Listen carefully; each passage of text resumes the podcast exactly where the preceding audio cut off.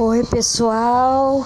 Eu espero que esse feriadão aí, esse carnaval frustrado para quem gosta, para mim passou batido e lógico, assistindo a filmes e lendo roteiros.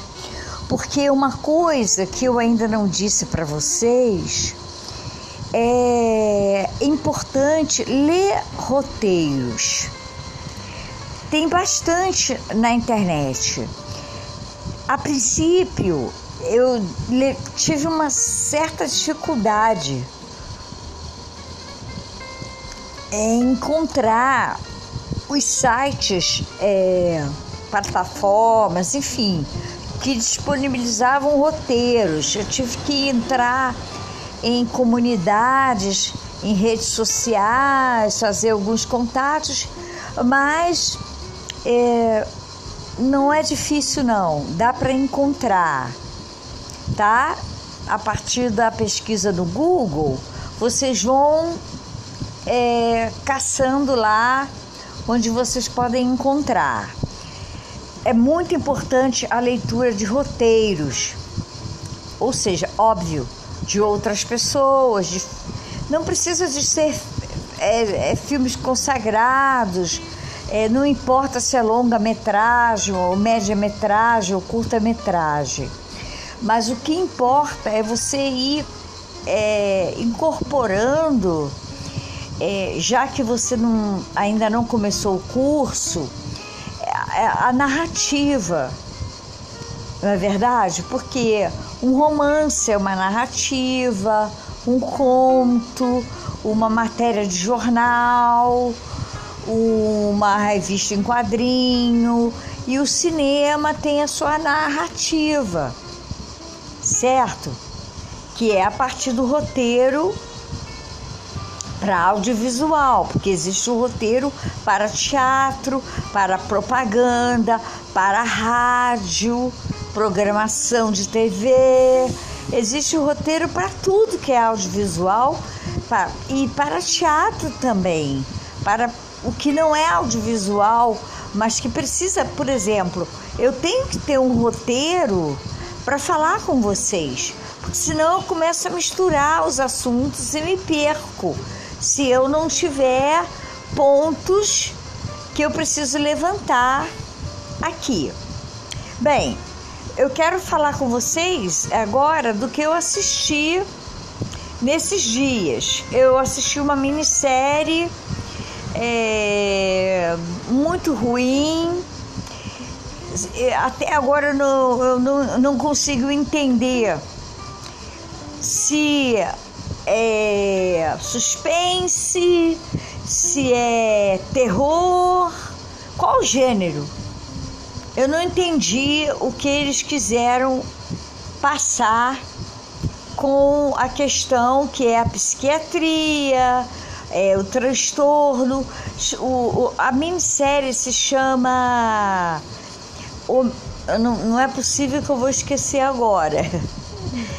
É, o, o que encontro nos seus olhos é, o mistério nos seus olhos. Eu vou ficar devendo essa, tá? Eu prometo que ainda hoje eu posto e cravando aí o nome da minissérie, mas é uma estreia da Netflix, tá? Está lá no top 10 e assim deixa muito a desejar. Eu quis, eu não gosto de série, enfim, com 12 temporadas, não é a minha vibe, não dá para acompanhar.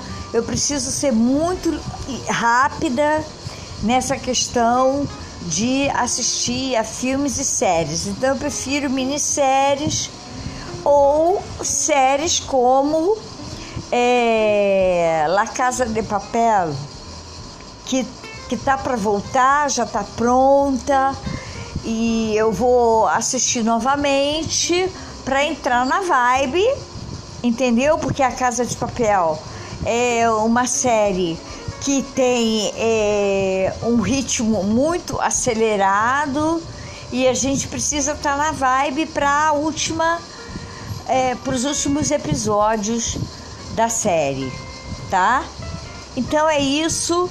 A minha indicação é para vocês irem nas indicações do Netflix, nas estreias do Netflix. A saga Crepúsculo tá lá. Vocês sabem que não é possível assistir a saga Crepúsculo sem pagar ou alugar através do YouTube ou então no telecine dublado, aquela merda, entendeu? Ou de maneira pirata aí. Eu não acho legal, então assim, vamos privilegiar. A saga Crepúsculo foi lançada sem nenhuma pretensão, baixo custo, entendeu? É, numa literatura altamente questionável, foi sucesso no mundo inteiro, muito barulho, tá, gente? Desculpem, mas eu escolhi um péssimo horário para postar. Então, assim, vamos privilegiar não tem grandes atores, mas é, foi inspirador, inclusive, inclusive para o campo da psicanálise. A saga Crepúsculo está na Netflix, dentre outro, outros filmes importantes para quem quer ser um roteirista. Já que você não pode fazer o curso, então acompanhe o podcast aqui da Gabi, ok? Beijo, até a próxima.